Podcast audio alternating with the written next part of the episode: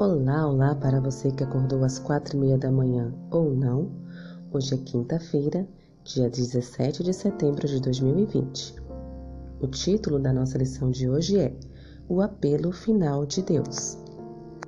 E para iniciarmos a leitura de hoje, abra sua Bíblia em Apocalipse, capítulo 14, versículo 8, Apocalipse, capítulo 17, versículos 3 a 6 e Apocalipse, capítulo 18, versículos de 1 a 4. O que aprendemos sobre a Babilônia espiritual nesses versos? Letra A. Ela se tornou santa, pura e alva como a neve. Letra B. Ela se prostituiu com os reis e nações da terra. No Apocalipse, o termo Babilônia representa um falso sistema religioso fundamentado em obras humanas, tradições de homens e falsas doutrinas. Esse termo exalta o ser humano em sua justiça própria acima de Jesus e de sua vida sem pecado. Coloca os mandamentos de mestres religiosos acima dos mandamentos de Deus. Babilônia era o centro da idolatria, da adoração ao sol e do falso ensino da imortalidade da alma. Esse falso sistema religioso sutilmente integrou muitas das práticas religiosas da Babilônia antiga em seu culto. A mensagem de Deus para os últimos dias deste planeta agonizante é a verdade de Jesus e de sua justiça. Ele ecoa o apelo do céu, caiu caiu a grande Babilônia. Retirai-vos dela, povo meu. Apocalipse 18, versículos 2 e 4.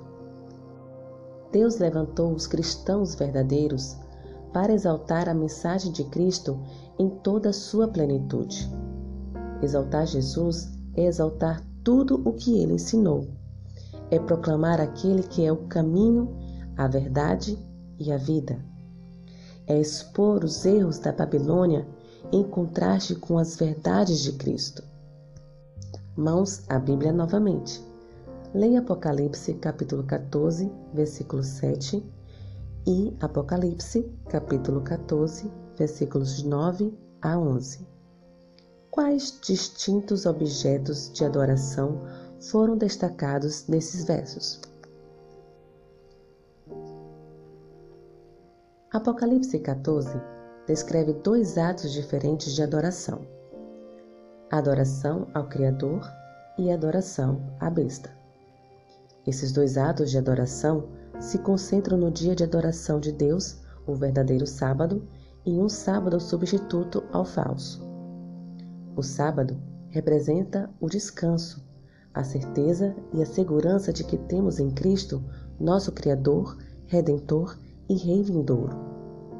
O dia falso representa um substituto humano e falsificado, fundamentado na razão humana e em decretos feitos pelo ser humano. Leia Apocalipse 14, versículo 12. O que esse texto revela, especialmente no contexto dos versos anteriores? Como a lei e a graça são reveladas nesse texto? Porque elas são dois aspectos inseparáveis do Evangelho.